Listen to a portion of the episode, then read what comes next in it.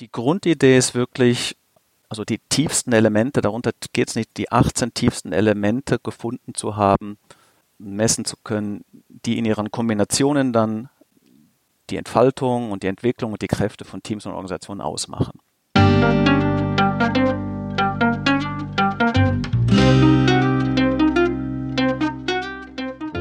Schön, dass du wieder reinhörst. Ich begrüße dich ganz herzlich bei Ich, Wir alle, dem Podcast und Weggefährten mit Impulsen für Entwicklung. Wir bei Shortcuts laden interessante Personen ein, die uns zu den Themen Selbst, Team und Werteentwicklung inspirieren.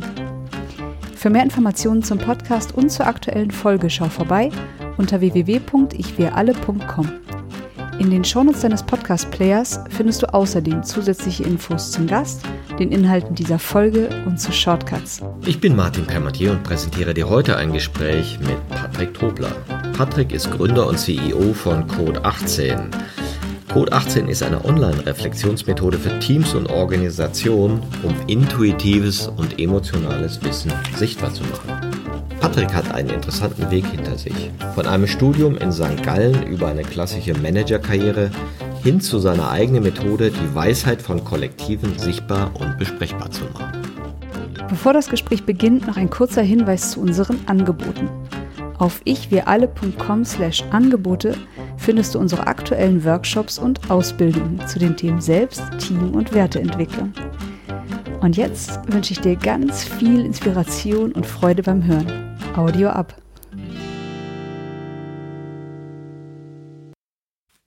Hallo hier bei Ich für alle. Ich freue mich heute besonders, Patrick Tobler zu begrüßen. Hallo Patrick. Hallo Martin.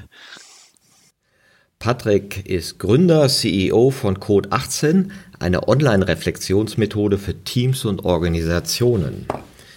Diese ist sehr leicht zugänglich und was ich besonders interessant fand, ist deine Bildungsbiografie. Also wie bist du eigentlich dazu gekommen, das zu tun, was du heute tust?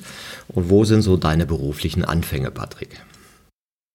Ja, danke Martin, also auch für den, für den Moment hier miteinander. Ich freue mich hier sehr, mit dir im Austausch zu sein. Ja, wo ist mein Anfang? Das ist natürlich eine große Frage, ne? Und wie man sie beantwortet, sagt immer viel über den Befragten. Aber ich, ich fange mal damit an, der Anfang war im Appenzellerland, dass ich als Schweizer aus dem kleinsten Schweizer Kanton äh, in, mit meinen Eltern als Fünfjähriger ins Ruhrgebiet gezogen bin. Dort meine Jugend verbracht habe. Also, also ein erster, erster kleiner Bruch in meinem Lebenslauf. Und dann als 18-, 19-Jähriger wieder zurück bin in die Schweiz und habe dann in St. Gallen studiert. Also das sind schon so große Gegensätze. Ähm, die schon gewirkt haben zu Beginn meines Lebens, muss ich sagen, auch auf mein berufliches Wirken. Und seitdem bin ich jetzt seit 30 Jahren wieder in der Schweiz. Also einer der wenigen Schweizer Ruhrpottler. Genau. Das ist so. Und das fragen mich natürlich auf beiden Seiten im Ruhrpott und in der Schweiz immer so, was bist du für ein Tierchen, ja? Und das hat mich auch lange beschäftigt. Ich glaube, ich habe mittlerweile auch Frieden damit geschlossen. Aber in der Schweiz fragen sie mich, was hast du für einen lustigen Schweizer Akzent? Wo kommst du her? Und in Deutschland fragen sie mich, Herr Tobler, ne? was ist denn das für ein Name? Sage ich mal Toblerone ohne ohne. also im Ruhrpott versteht man das dann wieder. Du hast in St. Gallen studiert und erstmal, glaube ich, so eine ganz normale Business-Karriere gemacht.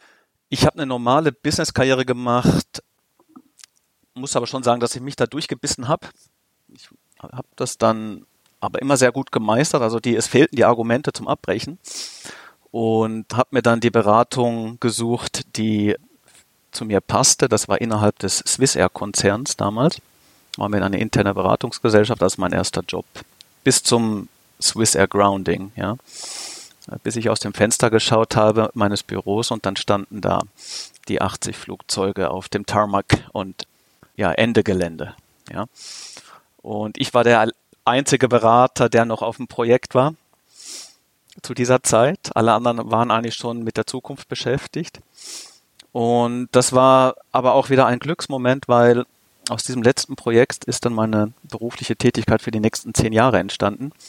Ich durfte auf der grünen Wiese mit dem ehemaligen Manager von Björn Borg in Schweden mitaufbauen einen neuen Logistikkonzern. Das habe ich gemacht, zehn Jahre lang, von 2000 bis 2010. das war natürlich auch eine sehr prägende Zeit, ähm, so ein Businessmodell, das es noch nie gab. Das hat mich auch dann wirklich gereizt, von null mit aufzubauen. Und war das noch im, im, ich sag mal, konventioneller Art, wie ihr das Unternehmen aufgebaut habt, oder habt ihr da auch schon andere neuartige Ansätze genutzt? Nein, das, das war konventionell von den betriebswirtschaftlichen Ansätzen, sag ich mal, aber eigentlich war es doch recht wilder Western, weil bevor wir eine Million Franken Umsatz hatten oder Euro Umsatz hatten, äh, haben wir der Bank of America 40 Millionen abgeschwatzt, die sie in diese Firma investiert hat und die dann auch sehr schnell verbrannten und so. Aber das war dann, aber nach zehn Jahren wurde diese Firma für über eine Milliarde verkauft. Und da war ich wieder mal schlau und dumm zugleich, weil ich habe da nichts von gesehen, ja, obwohl ich Aktienoptionen hatte, aber ich bin zu früh, ich konnte nicht mehr. Ich habe gesagt, ich gehe Jungs, ich kaufe mir einen VW-Bus, äh, ich muss weg. Und darum habe ich da kein Cash-in gemacht, aber ich habe einen sehr großen wie soll ich sagen, ich, ich bereue diesen Entscheid überhaupt nicht, weil ich habe dadurch eine, eine, ein neues Leben gewonnen, eine Familie gewonnen durch diese Reise und durch diesen Bruch. Und das ist sehr viel wert auch heute, ja. Das heißt, du kannst gelassen drauf gucken und das hätte quält dich nicht, dass du damals. Ich habe meinen Frieden damit geschlossen, aber ich sehe natürlich alte Weggefährten oder auch irgendwelche Follower, die dann noch reingerutscht sind in diese Rutsche, ja, in diese Erfolgsrutsche, die wir damals aufgebaut hatten die sich daraus nähren und natürlich jetzt, ja, das ist, ist aber okay. Ich habe für mich meinen Frieden geschlossen, aber ich wäre kein Mensch, wenn ich nicht manchmal in schwachen Momenten denke hätte, wenn oder aber.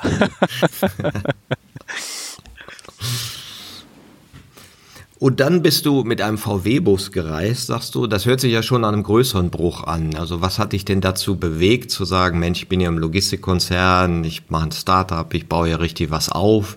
Das ist es jetzt doch nicht. VW-Bus ist schöner. Wie bist du denn dazu gekommen? Ich habe mir das im Nachhinein jetzt auch erst so zusammengesetzt, was da alles passiert ist. Was mich da gepackt hat, war dieses schöpferische Tun, etwas zu tun, aufzubauen, was es noch nicht gab und in die Blüte zu bringen, ja. Und diese Firma war bereits 2007, 2008 in, in der Profitabilität, in der Blüte und dann fing der ganze Private Equity Zirkus an. Und für mich war innerlich da eigentlich das Licht aus, ja, weil war wie erschaffen. Und dann hatte ich aber mit Mitte 30 einen goldenen Käfig auch für mich geschaffen. Ich habe gut verdient, ich hatte ein super Team, Büros auf der Welt, überall. Ich konnte entscheiden, wann ich wo bin. Ich hatte große Freiheiten und ich war unglücklich, ja.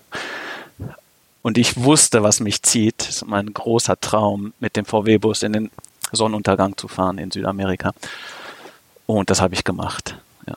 Habe alles hingeschmissen, habe auch meine da Frau genötigt, ihren Job hinzuschmeißen. Bin ich auch sehr dankbar für. Wir sind gemeinsam auf die Reise gegangen und ich glaube auch, in dieser Zeit ist sehr viel für uns beide passiert und in dieser Zeit ist auch unsere Familie entstanden mit Kindern. Ja.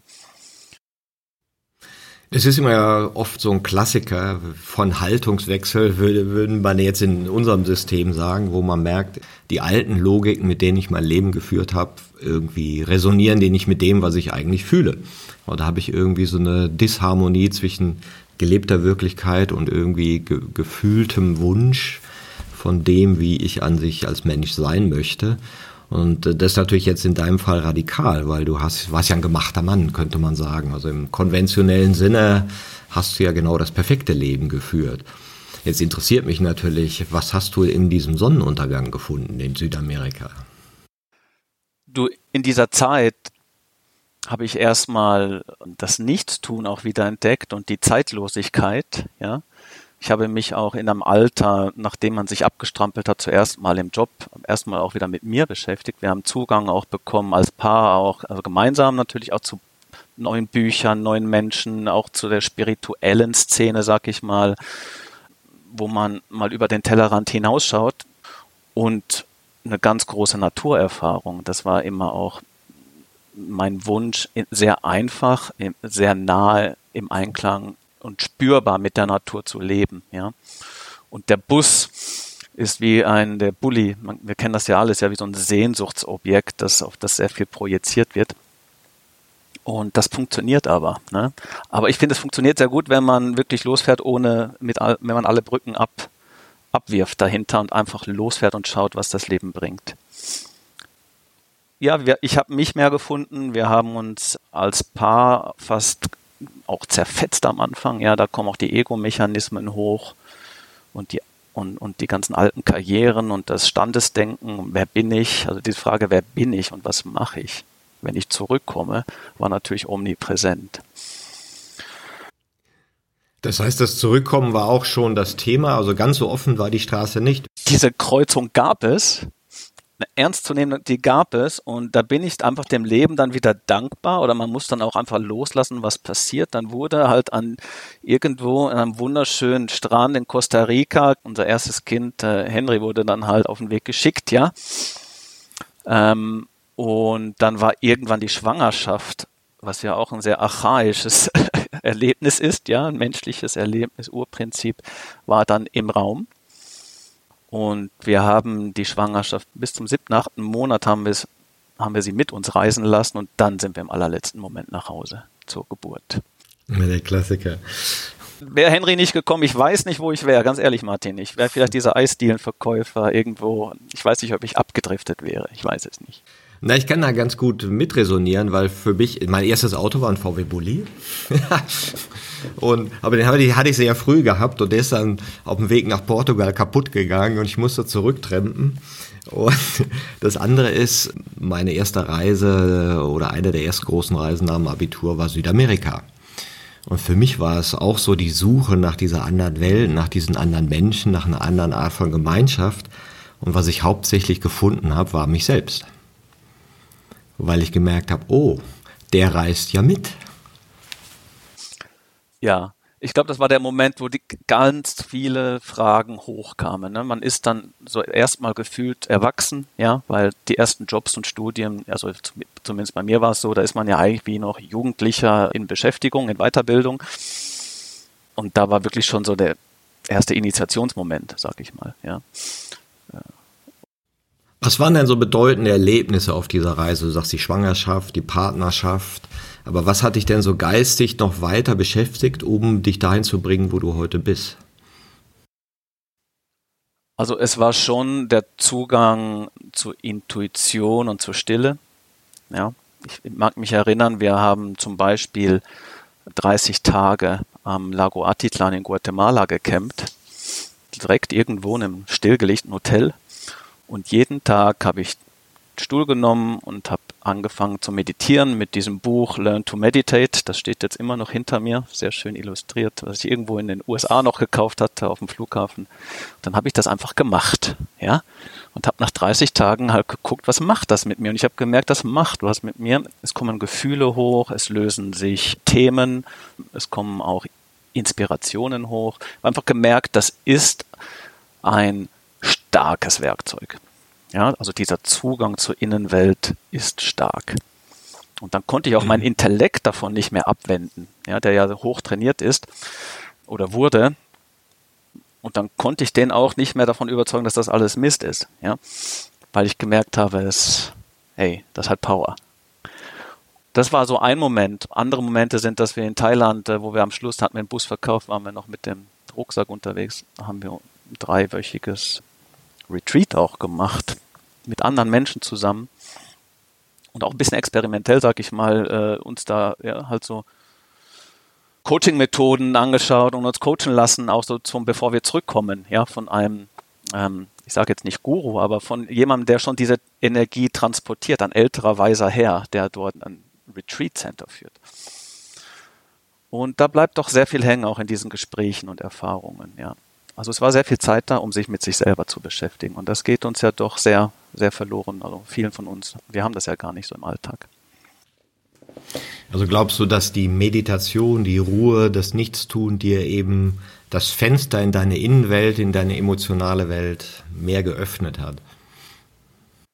Ja, und ich glaube, groß, das war jetzt ein großer Bruch, das war jetzt über ein Jahr, aber ich glaube, dass die Phasen des Nichtstun, also ohne konkretes Ziel oder ohne konkreten Auftrag, sehr wichtig sind. Nur dass wir denen nicht den Wert entgegenbringen. Ja? Dafür zahlt dir ja niemand einen Mhm. Lohn, dass du jetzt mal abhaust und nichts machst. Aber in der persönlichen Entwicklung ist das total wichtig. Das kann man im Kleinen wie im Großen zelebrieren. Also ich mache das auch heute noch.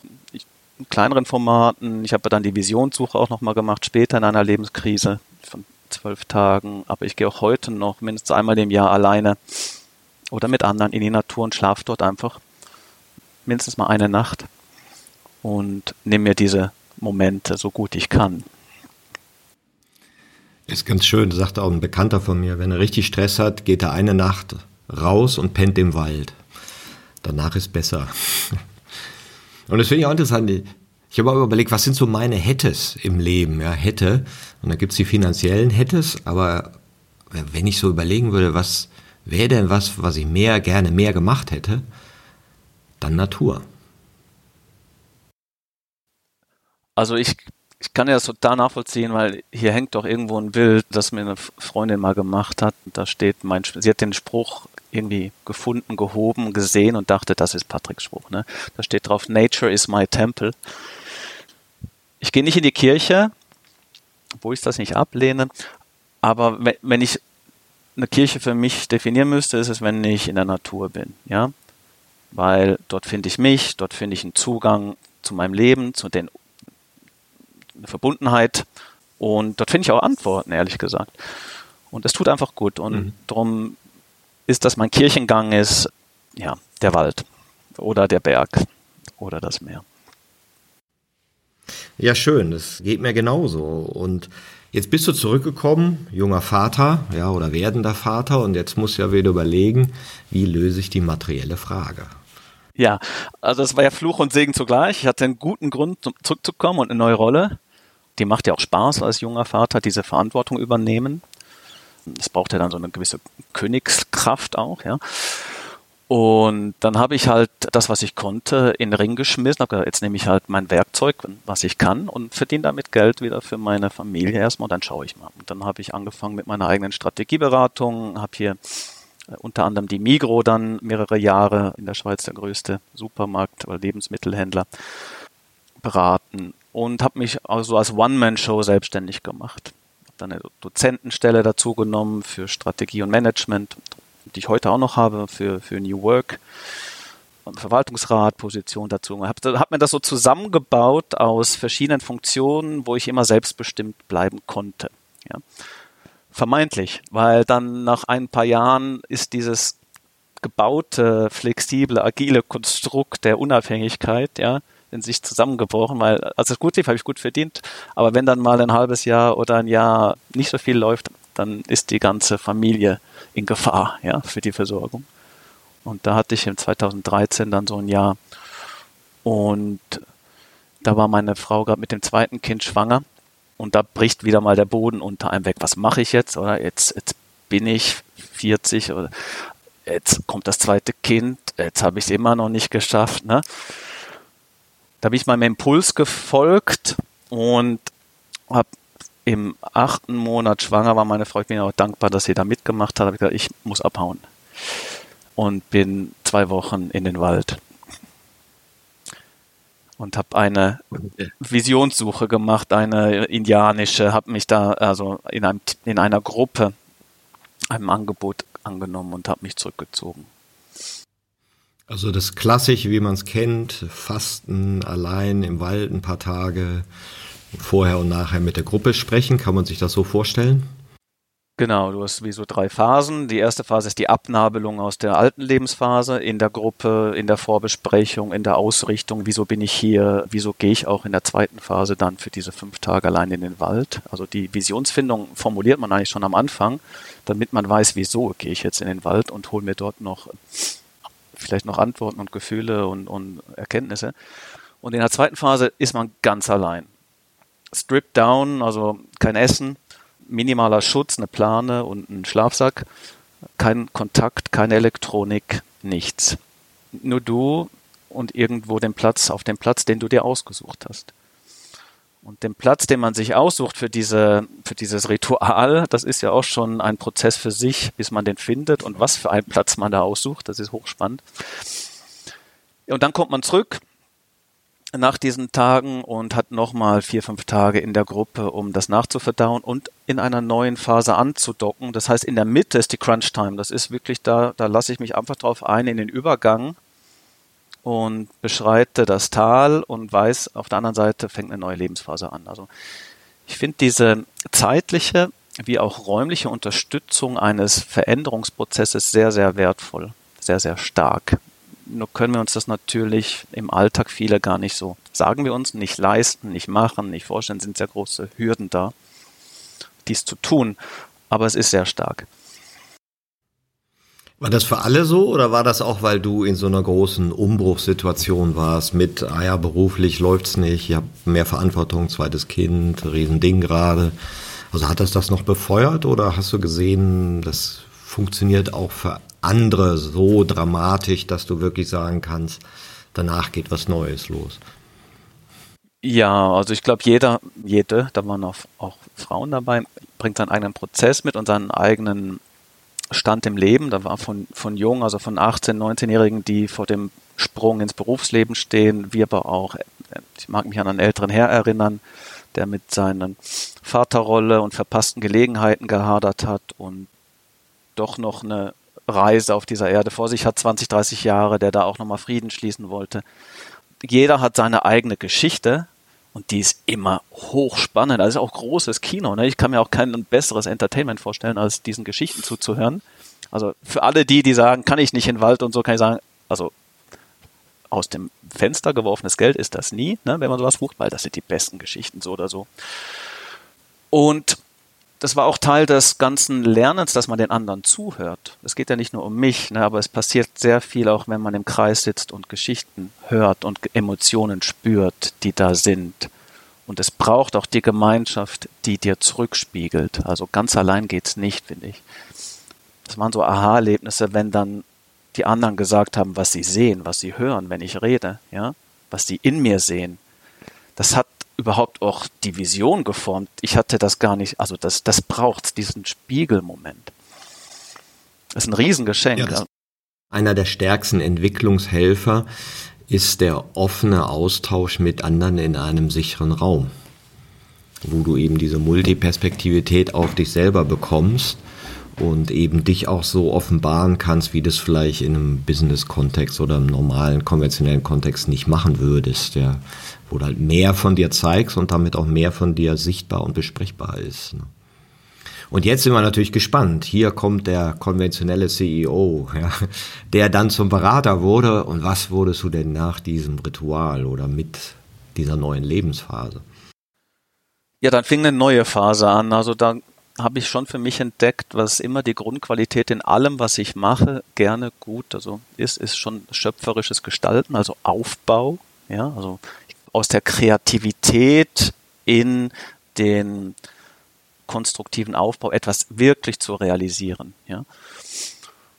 Und dann habe ich meine Beratung professionalisiert, mehr darauf ausgerichtet, ähm, habe eine Visionscoaching-Ausbildung gemacht, also habe dann, sagen wir mal kurz gefasst, in den letzten sieben Jahren, das mache ich immer noch, Menschen und Organisationen darin begleitet, ihre Ideen auf den Boden zu bringen oder ihre Visionen zu heben und die Strategien zu entwickeln, dass wirklich auch sich was entfaltet. Da bin ich einfach Helfer. Und angeregt daraus oder in diesem Prozess ist dann deine, wie kann man sagen, Methode oder Philosophie oder Betrachtungsweise des Code 18 geworden. Das war so im Jahr 2015, 2016, wo der Urdrang nach größerem schöpferischem Schaffen wieder da war, nicht nur beraten als Dienstleister, sondern mehr aufbauen, floss in einem Moment eigentlich, wo sehr viel zusammenkam aus meiner Visionsausbildung, aus meiner Visionssuche, aus meinem bisherigen Leben, habe ich mich hingesetzt und habe gemalt mit dem Bedürfnis, eine Methode zu entwickeln, die allen Menschen, die irgendwo zusammenwirken, relativ schnell den Spiegel vorhält. Das heißt, die überall funktioniert, egal ob es im Kantonsspital ist, auf Board-Ebene oder in verschiedenen Firmen. Und habe gescribbelt, gemacht, gemalt, mit Farben gespielt und habe dann diese 18 Faktoren in sechs Dimensionen sind daraus entstanden. Ich, wir haben im Vorfeld auch ein bisschen drüber gesprochen, Martin. ob man das selber macht oder ob das dann einfach zu einem findet. Das, das baut ja auf sehr viel Vorarbeit von anderen Menschen und Generationen. Ne? Also da fließen tiefenpsychologische Elemente ein von Carl Gustav Jung. Und da fließen aber auch farbpsychologische Elemente jetzt ein und natürlich dann das ganze Managementwissen, was ich mitgebracht habe. Und so sind, ist diese Methode entstanden, die jetzt online verfügbar ist ja, vielleicht magst du etwas dazu sagen. Es geht ja darum, die Weisheit von Kollektiven sichtbar und besprechbar zu machen. Und ich fand es ja ziemlich genial, deine Methode, weil sie eben niederschwellig ist und weil du eben mit Archetypen arbeitest. Das ist interessant, ich kannte es aus der Hypnoarbeit, wo man auch schaut, welche Archetypen in dir selber denn sichtbar werden, also im Sinne eines inneren Konferenzraums oder eines inneren Beraterteams, wo, wenn du ein Problem hast, du ja unterschiedliche Perspektiven einnehmen kannst und wenn du diese Perspektiven dann so ein bisschen beschreibst, dann gibt es dann äh, unterschiedliche Qualitäten, die man eben auf Archetypen beziehen kann. Vielleicht magst du den Code 18 so ein bisschen erklären, dass der Hörer so eine Idee davon haben kann. Worum geht's dabei? und wie ist der so aufgebaut? Wie setzt du ihn ein? Gerne. Ich versuche das gerne. Ich glaube, ich muss euch da dann ein bisschen in Vorstellungsräume führen, weil es natürlich sehr stark mit dem Visuellen arbeitet, mit Farben und äh, Symbolik.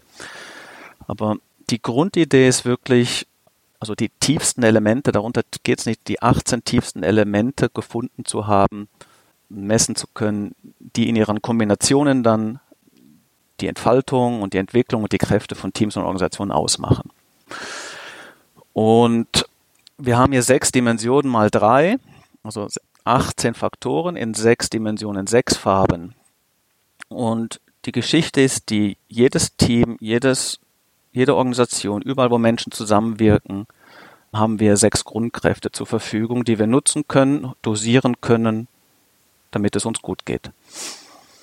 Und das ist gelb, grün, blau, violett, rot und orange. Und, und diese Grundkräfte sind jetzt diesen Archetypen zugeordnet. Ich nehme jetzt das Beispiel von Gelb. Ja, Gelb ist bei uns der Druide oder die Druidin, die für diese Grundqualität der Weisheit steht. Und wenn man jetzt die Weisheit in, in diesem goldenen Dreiklang runterbrechen müsste. Das war dann die Entwicklungsaufgabe. Weisheit ist zu grob, aber welche drei Faktoren stehen dahinter, die das abrunden, das Weisheitsthema, dann sind das die Werte, die Gesundheit und die Vision. Das heißt, ich nehme euch jetzt mal mit in, ein, in eine Geschichte eher.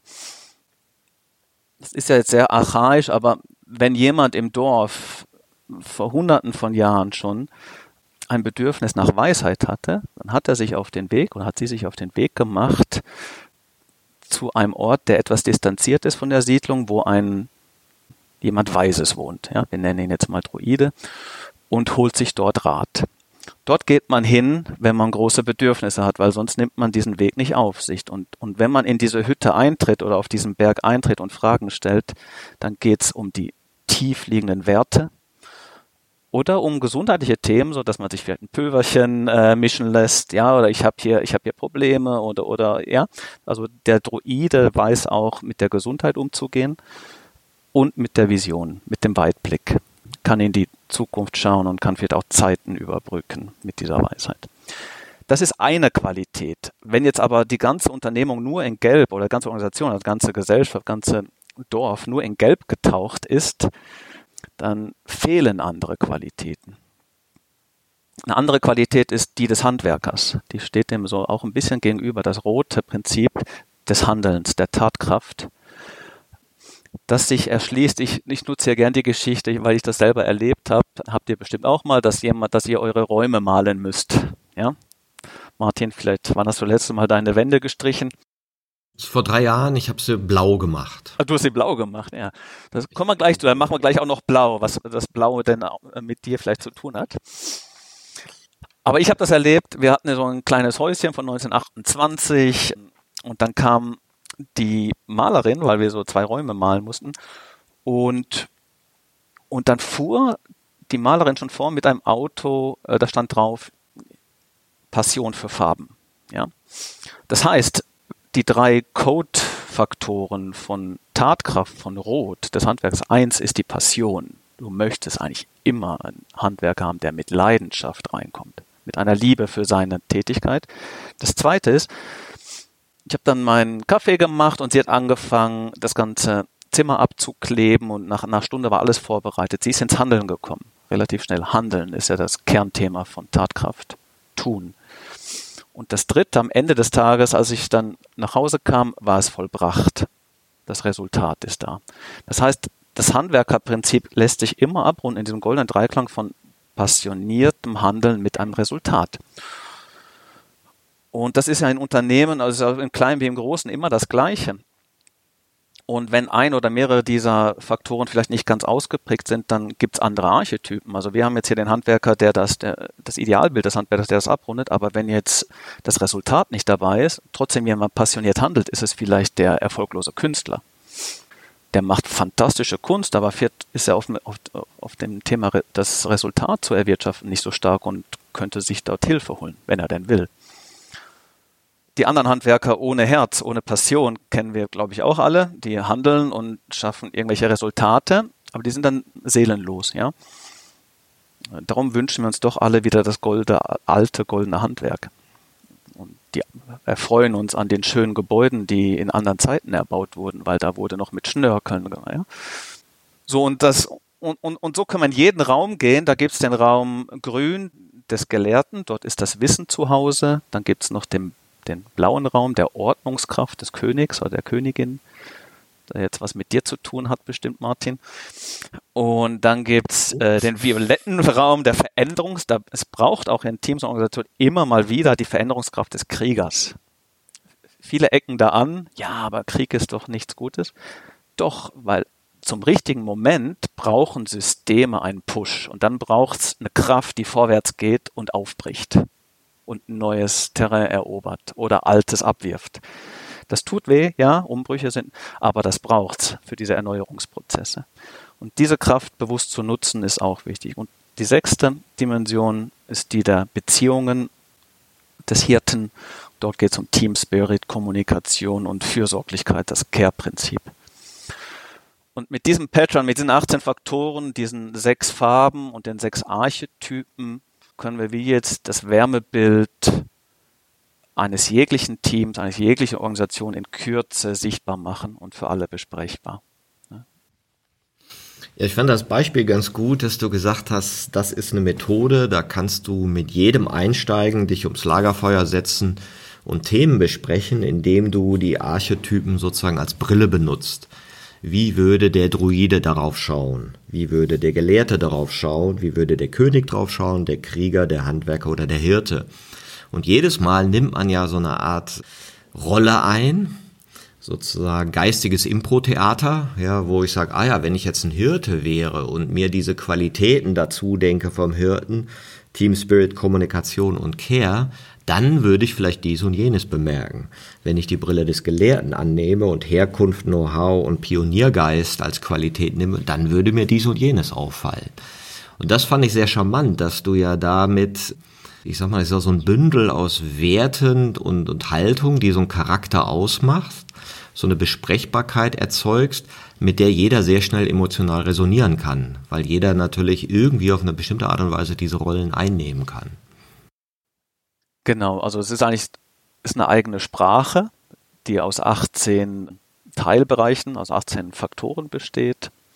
Und, und das Schöne daran ist, diese Brille kann sich jeder Mensch aufsetzen und die funktioniert intuitiv. Das ist also eine Sprache, die sich aus der Intuition schöpft. Ja? Das heißt, wir können jetzt gleich ins Gespräch kommen. Ne? Ich lege das auf den Tisch, Martin, und ich frage dich, was braucht es denn bei euch in eurer Agentur jetzt oder wie sind diese Kräfte gerade ausgeprägt? Und wir kommen über dieses, über diese Sprache ganz schnell auf gemeinsame Bilder. Und das Starke an Bildern ist ja, dass sie Worte ersetzen und in Bildern können wir alle sprechen. Also die sind viel besser kommunizierbar, sowohl im Senden wie auch im Empfangen. Und von dem her ist es dann halt auch ein sehr starkes kommunikatives Element, in dem man sehr schnell ins Gespräch kommt. Was ich noch ergänzen will, Martin, ist zu sagen, dass es hier in keinster Form um Persönlichkeiten geht oder äh, Persönlichkeitsanalysen. Also ich bin jetzt der König oder der Gelehrte. Null. Die ganze Philosophie baut darauf auf, dass wir durch diesen Filter gucken, durch diesen Farbfilter auf ein Betrachtungsobjekt, über das wir uns einigen. Es könnte jetzt sein, das ist eure Agentur und dann ist die Fragestellung, wie sehe ich, Martin, deine Agentur als Ganzes? Mhm. Wir, wir entpersonifizieren eigentlich die Reflexion und richten alle kollektiv den Blick auf das virtuelle Wesen Martins Agentur. Das können interne oder externe Stakeholder sein. Ihr könnt es dann unterteilen in, in Gruppen. Wer sieht was? Und aggregieren all diese Sichtweisen und Wahrnehmungen zu Bildern und machen dann eine Ausstellung, was ihr gesehen habt. Ja, was ich daran eh ziemlich genial finde, ist ja, was wir auch in Workshops viel machen, so kleine Impro-Theater-Elemente oder sagen wir mal, nimm mal die Rolle vom Kunden ein, nimm mal die Rolle von dem ein, nimm mal die Rolle von dem ein und spielt mal diesen Konflikt. Und dann sind sie ja alle nicht mehr gebunden an ihre eigene Subjektivität und ihre eigene Identifikation mit sich, sondern sie sind dann halt Kunde X oder ein Bewerber. Ja, und zeigen dann oft viel deutlichere äh, Aspekte der Probleme oder der Stärken, als sie das als Individuum machen würden. Weil sie eben sagen, ich spreche ja jetzt in der Rolle. Da kann ich ja offen sein. Bin ja nicht ich. Ja. Und, und die Besprechbarkeiten werden viel höher und es wird oft viel lustiger, es wird viel emotionaler und viel bildreicher und nachher sagen alle, ja genau so ist es. Ja, und hätte man jetzt denen gesagt, drücken Sie das doch mal so aus, dann äh, kann ich das jetzt wirklich sagen? Nee. Ne, weil wenn ich das jetzt ja sage in meiner Rolle als Mitglied, Führungskraft oder so, oh, da kriege ich ja Schwierigkeiten. Aber als Krieger kann ich das durchaus sagen. Da habe ich ja nur eine Rolle. Ne? Und das fand ich ganz genial an dieser Methode. Wie läuft das denn ab? Sitzt ihr dann wirklich im Kreis und betrachtet das? Oder ist das auch noch ein bisschen analytischer, weil ich habe ja auch den Test bei euch gemacht oder sagen wir mal die Reflexion, ist ja kein Test, sondern die Reflexion, die ihr anbietet auf eurer Webseite Code 18, wo ja Teammitglieder mal diese Aspekte für sich einschätzen können. Wie ist es, wie soll es sein? Und die Ausgabe dachte ich, oh, da sind aber viele Charts. Das äh, fühlt sich jetzt nicht nach Lagerfeuer an. Ja.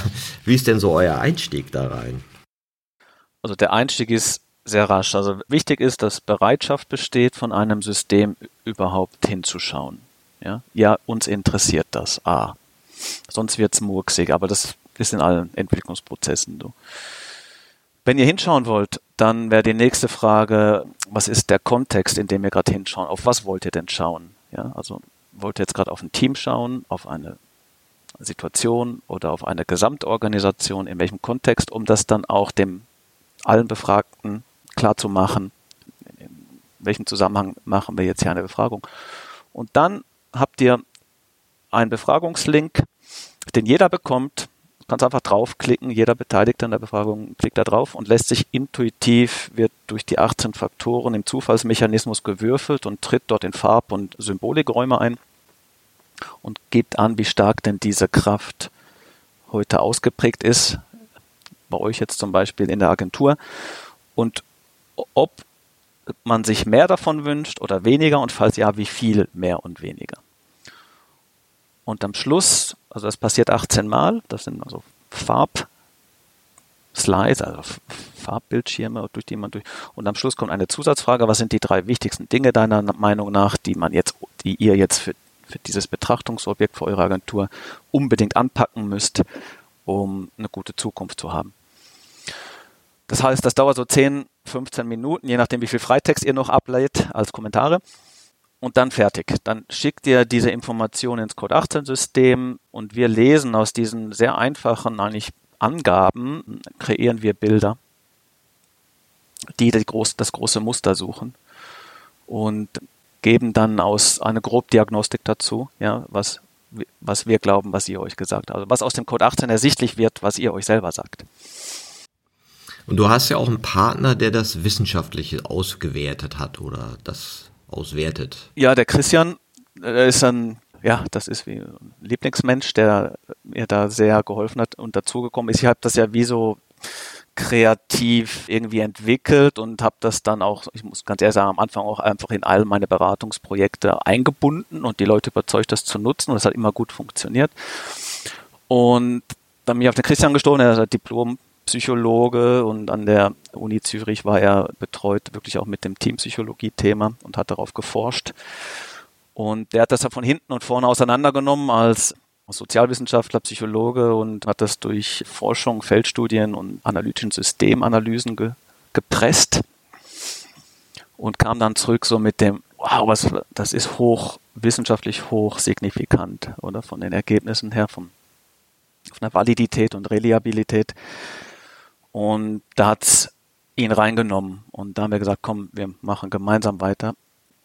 Und wir haben sehr viele Studien gerade oder auch schon gemacht mit der HSG im Führungsbereich, aber auch mit Profisportteams. Also zum Beispiel mit Eishockey-Teams, die eignen sich super dafür, weil innerhalb von Eishockey-Teams gibt es ja wie Blöcke, die aufs Feld kommen. Wer kennt ihr das? Das sind wie Teams im Team. Und je nachdem kommen die aufs, aufs Eis und gehen wieder runter. Und dann kann man auf dem Eishockeyfall kann man, kann man auch gut messen, wann Tore fallen und wann Gegentore fallen. Wir haben mit vier Profiteams alle, alle Spieler dieser vier Profiteams befragt. Natürlich, wie sie, wie sie sich in ihrem Team sehen. Das war die Betrachtung, wie sehe ich mich in meinem Team. Und dann wussten wir, wer in welchem Block spielt, wer wann auf dem Eis war. So. Also retrospektive wussten wir, wer wann in welcher Konstellation auf dem Eis war und welche Resultate er wirkt hatte. Die haben ja dann auch gegeneinander gespielt, die Mannschaften.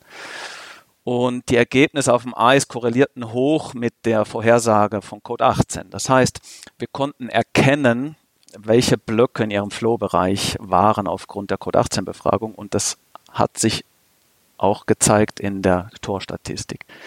Das heißt, es gibt einen Zusammenhang von High Performance und Selbstreflexion mit Code 18. Ja. Hast du angefangen zu wetten? Bitte? Hast du dann angefangen zu wetten, nachdem ja, du wusstest, das ist das nächste weiß, Thema. Wir machen jetzt das neue Wettbüro. ja, das ist eine mögliche Ausbaustufe, aber irgendwie, ja, ich weiß nicht, ob das funktioniert. Da müssten ja wieder alle mitmachen und dann haben wieder alle Einzelinteressen und wetten mit und dann wird das gefaked und Ja, genau, da kommen wieder andere also Der Gedanke finde ich jetzt gerade nicht so schön, den haben wir jetzt noch nicht verfolgt. Ja, das ist immer so die Frage mit der Messbarkeit. Ne? Mich hat mal einer gefragt, wie würde ich denn das System der Haltung einem Fünfjährigen erklären? Weil er meinte, ja, die Begriffe, die er genommen hat, relativieren, individualistisch, systemisch, autonom, das ist ja ganz schön kompliziert, kann ich mir nicht merken und so. Ne? Und dann dachte ich, ja, bin ich mir immer noch nicht sicher, ob das genial ist oder nicht, weil andere benutzen ja auch genau für Entwicklungsstufen Archetypen. Und da dachte ich, ja, wahrscheinlich würde ich einem Fünfjährigen das über Archetypen erklären. Also ich würde die verschiedenen Entwicklungshaltungen aufladen und sagen, ja, in der Selbstorientierung, da hast du so eine Qualität, stell dir so einen Typ vor, in der Gemeinschaftsbestimmung, stell dir so einen Typ vor oder einen Typ hin ne, und so weiter. Und wie würde der die Welt sehen? Was kann der sehen? Was kann der nicht sehen? Worauf fokussiert der? Wie denkt der oder die? Ne, das wären so verschiedene Qualitäten. Das war so eine Parallele, die ich gesehen habe. Und trotzdem ist euers ja was anderes. Ja, ihr beschreibt ja nicht Entwicklungsstufen, sondern Perspektiven. Und das andere, was wir ja machen, ist von Werten zu schauen, aus sechs Bedürfnisbereichen. Da dachte ich, ach, schau mal, ja, der hat ja hier auch sechs Bereiche, ne, wo es ja auch wieder so Korrelationen gibt. Ne, und trotzdem ist es ja auch wieder was anderes. Aber irgendwie hatte ich so das Gefühl, dass in diesen Charakteren Haltung und Wert ja zusammenkommen, in einer Vorstellung von einer Perspektive. Und das fand ich schon mal interessant, dass diese Vorstellungen sich natürlich auch unterscheiden. Also wie du auch schon sagtest, der eine sagt Krieger super, Tatkraft und der andere denkt, nee, Krieger übergriffig, Vergewaltigung, Zerstörung will ich gar nicht haben, ja. Das heißt, da ist ja auch ein subjektiver Filter davor, was ich als wie wahrnehme und entsprechend auch, was messe ich denn da eigentlich wirklich, wenn die Leute aus ganz anderen subjektiven Realitäten kommen, diese mit dem Begriff überlegen. Das ist so. Diese Frage trifft uns oft und auch berechtigt. Also das eine ist ja, wie du jetzt sagst, es gibt eine Unschärfe oder in der Befragung. Also wichtig ist, auf was schauen wir denn gemeinsam, habe ich gerade schon gesagt. Aber das muss mal geklärt sein. Nicht, dass jetzt verschiedene Antworten zusammenkommen. Ich schaue aufs Gesamtunternehmen, ich schaue nur auf mein Team, ich schaue nur auf mich und ah, ich habe das so verstanden. Aber wenn man dann durch diese Brille schaut, sieht ja jemand, wenn er durch die, den Faktor Stabilität zum Beispiel schaut, dem Königsprinzip, das ist ein Faktor vom König, dass er für Stabilität sorgt im Königreich, sieht vielleicht jemand seine gerade emotionale Stabilität, ja, die beeinträchtigt ist durch die Führungsperson, wie die mit dem umgeht zum Beispiel. Und der CFO schaut da durch und denkt nur an Zahlen. Also ist jetzt sehr plakativ. Ne? Aber diese Unschärfe ist eine gewollte Unschärfe in der Befragung, um alle Wahrnehmungen einzufangen in einem ganzheitlichen Filter, der erprobt ist und der, der funktioniert. Und nachher schauen wir, welche Wahrnehmungen haben eine starke Häufung. Wir suchen ja nachher nach den großen Muster. Das ist ja, da kommt der Stratege in mir durch. Strategie ist ja dann immer die Bündelung der Ressourcen auf die wichtigsten Themen. Ja, das ist ja eine große Kunst und die große Kunst dabei ist das Weglassen. Das fällt uns ja gar nicht so schwer. Und das heißt, es ist eine Fokushilfe. Also wenn jetzt in dieser Befragung in eurer Agentur der CFO mit der finanziellen Stabilität das verbunden hat und vielleicht auch noch 13 andere Mitarbeitende das angeben oder das dazu geben, dass sie auch ein Wertethema haben, weil es funktioniert da gerade überhaupt nicht. Und dann ist das wahrscheinlich das größere Muster als die emotionale Stabilität der Einzelperson, die vielleicht vom subjektiven Kontext getrieben wurde. Also es ist eine bewusste Unschärfe, die natürlich einherkommt mit einer Reduktion auf 18. Ja?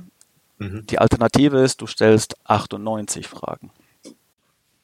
Die, die Frage ist ja genau, äh, welche Art von Realität bilden wir denn eigentlich mit Befragung ab? Und was kann, was können wir wirklich messen? Äh, wie einer mal diese schöne Anekdote brachte, wenn er einen Controller im Coaching hat, dann sagt er, damit wir uns kennenlernen, stellen wir uns gegenseitig jetzt nur Fragen, die wir mit Zahlen beantworten können. ja. Und dann guckst du nach einer Viertelstunde, was weiß ich jetzt wirklich über dich? Naja, wie groß, wie schwer, wie lange studiert und so weiter. Ne? Und was weiß ich alles nicht? Und dann war so das Resümee, was können wir von einer Organisation abbilden, wenn wir sie nur in Zahlen erfassen? Da meinten die meinten Controller ja so 25 Prozent. Und das Interessante fand ich ja hier, und das ist so eine Richtung, die wir auch nehmen, dass wir sagen, du kannst mehr abbilden über Storytelling und Story Listening. Und dann sagen dann viele, ja, es macht zu viel Arbeit, die Zahlen, da müssen ja immer nur so Multiple Choice in zehn Minuten und wenn die sich Geschichten erzählen, das dauert ja. Und wie werten wir das denn aus? Ja. Und gleichzeitig glaube ich, da ist die eigentliche Magic. Bring Leute ins Gespräch über Dinge, über die sie sonst nicht reden.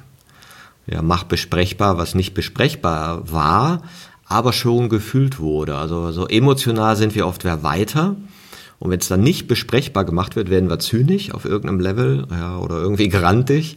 Und dann die Frage, wie können wir es weiterbringen? Und das fand ich ja sehr charmant, diese Lagerfeuermethode, wo du sagst, ja, okay, man sitzt ums Feuer und kann diese Perspektiven annehmen.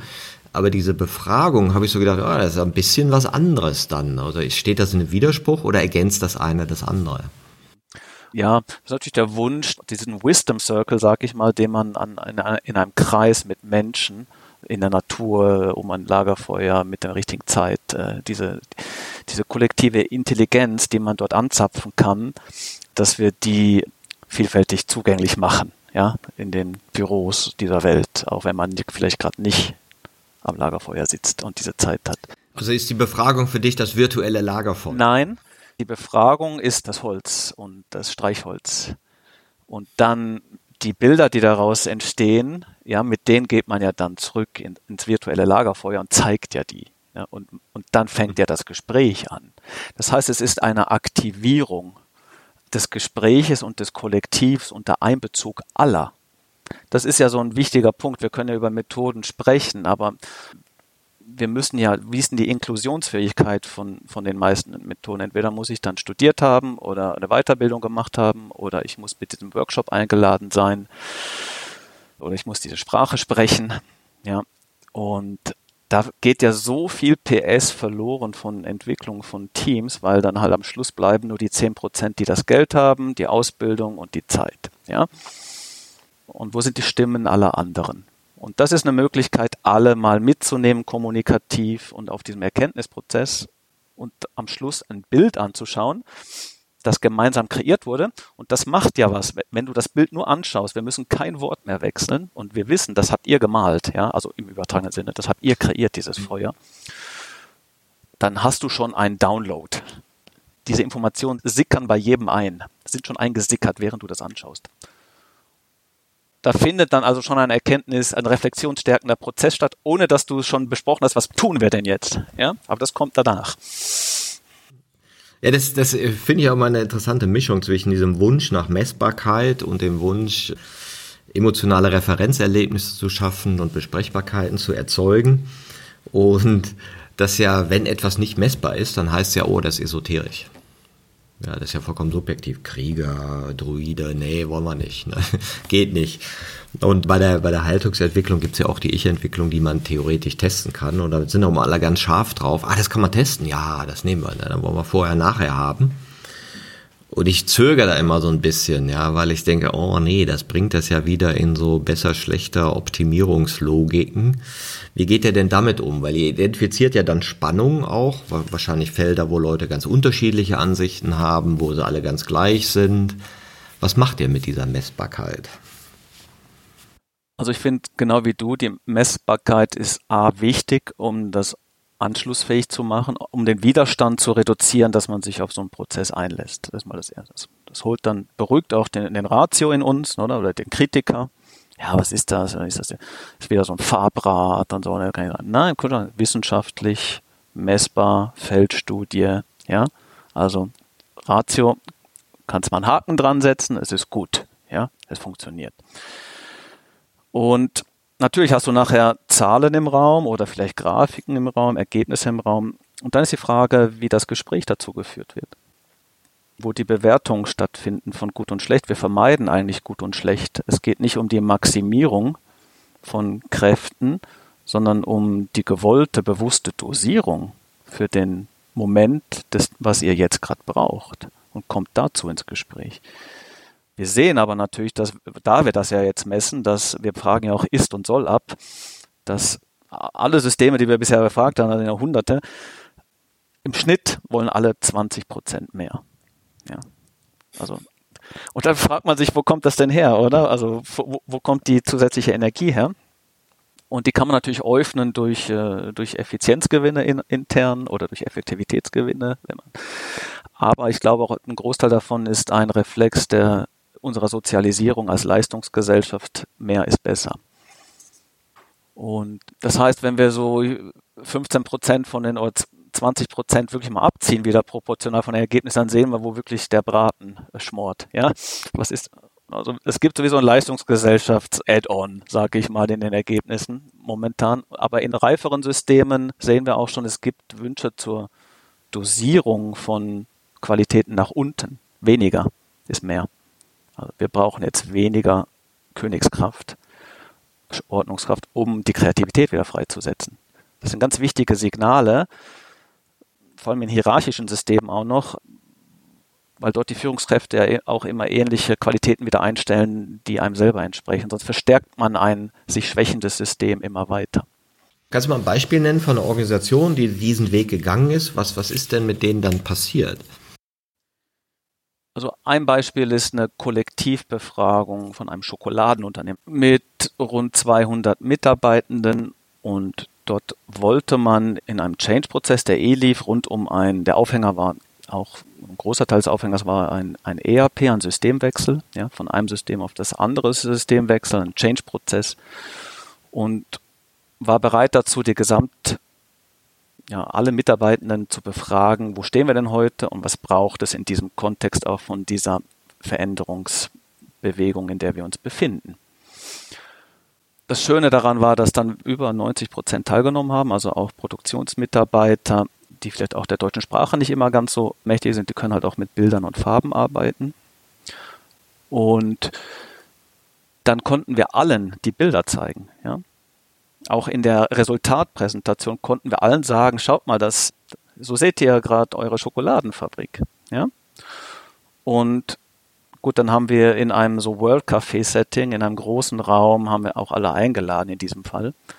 Darauf basierend sind die dann miteinander ins Gespräch gegangen, was es denn jetzt sonst noch braucht, nebst dem ERP-System, um die Schokoladenfabrik in die Zukunft zu führen.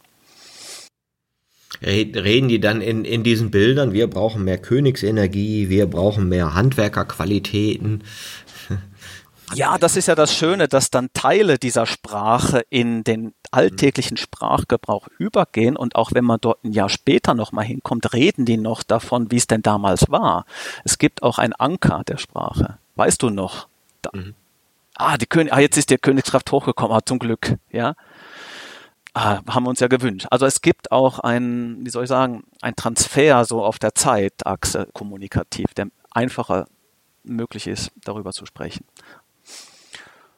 Ja, und daraus sind dann Initiativen entstanden und die, es ist wie ein, was Code 18 leisten kann, ist wie so eine, eine Kollektivintervention, wenn man das denn wünscht, um ein Spiegelbild zu bekommen und ins Gespräch zu kommen, in die Bewegung zu kommen, die dann von Organisationsentwicklern oder intern oder extern oder von den Managern oder von wem auch immer begleitet werden muss, ist ja klar. Und das ist also wie so ein Sprint ins kollektive Wirken. Spring rein, it just happens. Nächste Woche schau dein Spiegelbild an und Management kann easy sein. Also das ist auch so, so ein Kernthema von mir. Das darf leicht, spielerisch und effektiv sein, ja. Und der Code 18 ist ja, ja, ist ja etwas, was jeder nutzen kann. Das ist ja sozusagen Open Source, ja, so wie ich es verstehe. Du, man kann bei euch diesen Test machen als Team um dann so ein Gefühl zu kriegen. Aber wahrscheinlich muss das auch irgendwie begleitet werden, um da irgendwie auch dann noch was draus zu machen. Ich habe wie so zwei Kämpfe auch hier wieder in mir, ne? linke Hälfte, rechte Hälfte, so der Stratege, Betriebswirt, Geschäftsmodellierer und Unternehmensbauer und auf der anderen Seite der Idealist, der die Welt verbessern möchte. Und wir haben auch diskutiert, was wollen wir denn als Code 18 sein? Wir, wir haben uns dazu entschieden, keine Unternehmensberatungsfirma zu werden, die die Teams da rausschickt mit der eigenen Methode und, und dann ja, Wertschöpfung kreiert. Wäre aber betriebswirtschaftlich gesehen vielleicht gar kein schlechter Weg, wäre auch möglich. Wir haben uns jetzt dazu entschieden, dass wir ein Quellunternehmen bleiben. Wir bleiben auf diesem Code sitzen, eine kleine, schlanke Organisation sind, die diesen Code bewacht und die Produkte darauf, die darauf entstehen, bewacht und so gut wie möglich der Welt übergeben. Und momentan fokussieren wir uns darauf, dass Organisationsentwickler darauf aufmerksam werden und sehr schnell und niedrigschwellig, wenn sie denn wollen, das in ihre Tätigkeit einbauen können. Weil wir gemerkt haben, dass die Organisationsentwickler meistens ja schon am Ort des Geschehens sind, wo eine Bereitschaft des Teams oder des, der Organisation signalisiert wurde, sich zu bewegen oder hinzuschauen. Und dann ist man ja eigentlich schon am Ort des Geschehens und mit den Menschen, die gemeinsam wirken wollen. Und wir können dort einfach noch eine Beschleunigungshilfe reingeben, ja, eine Hilfe reingeben, dass das gut läuft. Also man könnte sagen, es ist eine Methode, um poetisch, narrativ, auf leichte Weise äh, Themen zu identifizieren, um die dann in Bewegung zu bekommen. Ja.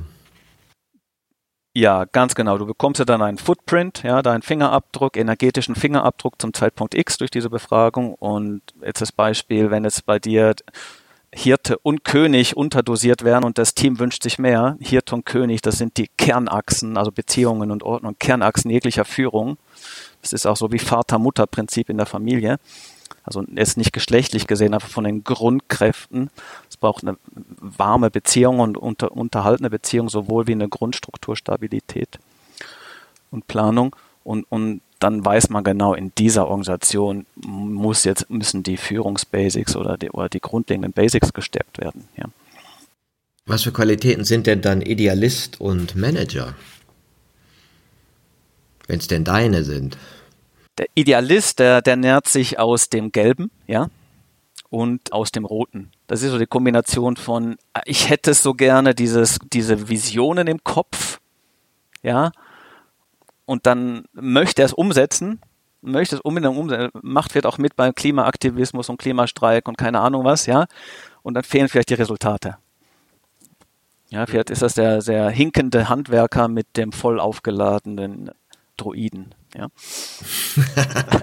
und der Manager, der ich ja auch bin, ich bin also tiefblau, ich bin ja auch an der, an der HSG studiert. Wenn du das studierst, da wirst du, wie so diese Blue Man Group, wirst du in einen Riesenpool blauer Farbe getuncht, ja, für vier, fünf Jahre, dann kommst du blau gefärbt raus und läufst wie ein Lemming in die, also ist jetzt sehr ein äh, bisschen überzogen, humoristisch, läufst in die Organisation und bringst blaue Qualitäten hinein, Logik, Analytik, Strategie, Betriebswirtschaft. Und das ist doch sehr seelenlos, wenn man es nicht mit anderen Farben verbindet und ist auch sehr wirkungslos, ehrlich gesagt. Aber natürlich kann ich aus dem Blauen schöpfen und darum versuche ich Brücken zu schlagen für mich selber, dass ich in diesen Brüchen nicht untergehe und auch für die Organisation, die ich beobachte und sehe und viele ja jetzt sehen durfte, an was es denn da immer hängt. Und das Erste und Größte ist einfach, dass man mal eine akzeptierte Ist-Einschätzung der Situation hat von allen. Weil sonst mhm. kommt man ja nicht vom Fleck, sonst läuft man als Teilgruppe davon, aber kann niemand mitziehen. Und das ist wahrscheinlich auch ganz genial, dass die ja erstmal wertfrei erscheint. Ja, weil ich kenne es ja auch, wenn du Mitarbeiterbefragungen machst. Also nicht selten ist das Management dann ja erbost, weil sie immer auf die größten Schwächen gucken. Da werden dann irgendwie, sagen wir, du hast 100 Statements und zwei sind wirklich unter der Gürtellinie die zwei bekommen die volle Aufmerksamkeit und kränken dann das Management. Wie kann einer sowas sagen? Oder ein, nee, das ist ja unverschämt. Und man denkt so, ja, aber 98 waren doch okay. Wertfrei ganz wichtig. Aber es bleibt natürlich nicht aus, dass dann Ergebnisse projiziert werden auf Personen und so. Aber das ist ein Teil des Prozesses. Das passiert ja eh dann in dieser Organisation. Ja. Wie siehst du deine weitere Reise? Ne? Hast du noch so einen Bruch vor dir? Oder sagst du, nö, jetzt bin ich gut integriert und jetzt mache ich Code 18 und bringe das Baby zum Laufen? Was ist so diese Vision von dir selbst? Meine Vision, die ich auch aus dem Wald nach Hause getragen habe, ich fasse die für mich so zusammen, es wurde dann auch gespiegelt von Team ist Schöpfer einer neuen Welt oder Mitschöpfer einer neuen Welt. Und da kommen wie zwei Qualitäten zusammen. Das Schöpferische, was ich immer wieder sehe, wo ich Energie habe und Beitrag habe, ist im Entstehen lassen. Und wirklich, wie auch in diesem schwedischen Unternehmen von der grünen Wiese, da waren wirklich Elche und ein gelbes Haus und ein, ein rotes schwedisches Haus, da haben wir drin geschlafen, bis zum Konzern. Ist Teil meines Lebens, ja. Aber wenn es dann gebaut ist, dann baue ich gern oder tauche ich wieder gern in diese intuitive Rückzugswelt ab. Dann werde ich wieder ein bisschen zum Künstler und, und suche und, und, und komme zurück und habe vielleicht eine Idee mit anderen und helfe wieder mitzubauen. Das mache ich sehr mhm. gerne. Und Code 18 ist nicht fertig gebaut und ist ein Herzensprojekt. Das darf mich gerne auch noch lange begleiten. Und das, die Vision zu Code 18 ist wirklich auch, dass das, wir haben das vorher gesprochen, wie diese Terminfindung Doodle, die im Internet einfach frei bereitsteht, äh, mittlerweile ein bisschen verzerrt wurde im Geschäftsmodell, aber die Ursprungsversion war sehr schön. Da kann jeder einfach Terminfindung machen und das für alle frei zugänglich. Und das ist schon die, die Vision, dass das eines Tages auch so sein wird, dass das immer eine valable Option ist, den Code 18 zu nutzen, wenn man reflektieren will als Kollektiv. Und der ist einfach da.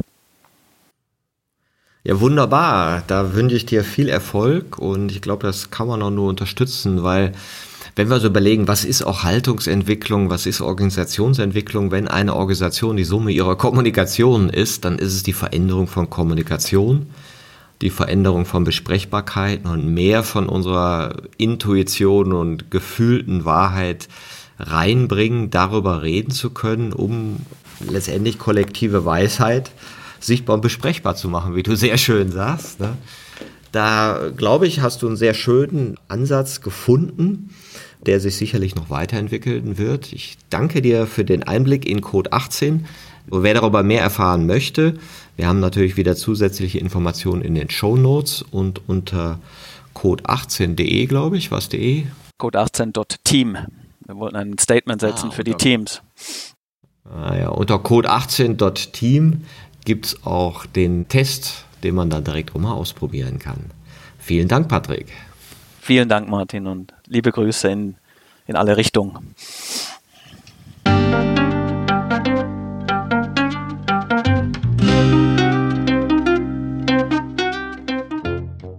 Das war eine Folge von Ich, wir alle, dem Podcast und Weggefährten mit Impulsen für Entwicklung. Wir bei Shortcuts begleiten und unterstützen Unternehmen bei der Entwicklung von zukunftsfähiger Führung, Kommunikation, Unternehmenskultur und Design. Mehr Infos zu unseren Angeboten, dem Podcast, der aktuellen Folge und zu unserem Buch Ich, wir alle, 24 Transformationsgestalterinnen geben wegweisende Impulse für die Zukunft, findest du unter www.ichwiralle.com. Wir freuen uns über dein Feedback zur Folge und deine Bewertung des Podcasts bei iTunes. Bitte stell uns gerne Fragen zum Podcast und noch Vorschläge für Themen und Interviewpartnerinnen, die dich interessieren würden. Und zu guter Letzt schau gerne bei uns in Berlin-Kreuzberg vorbei. Wir lieben Besuch.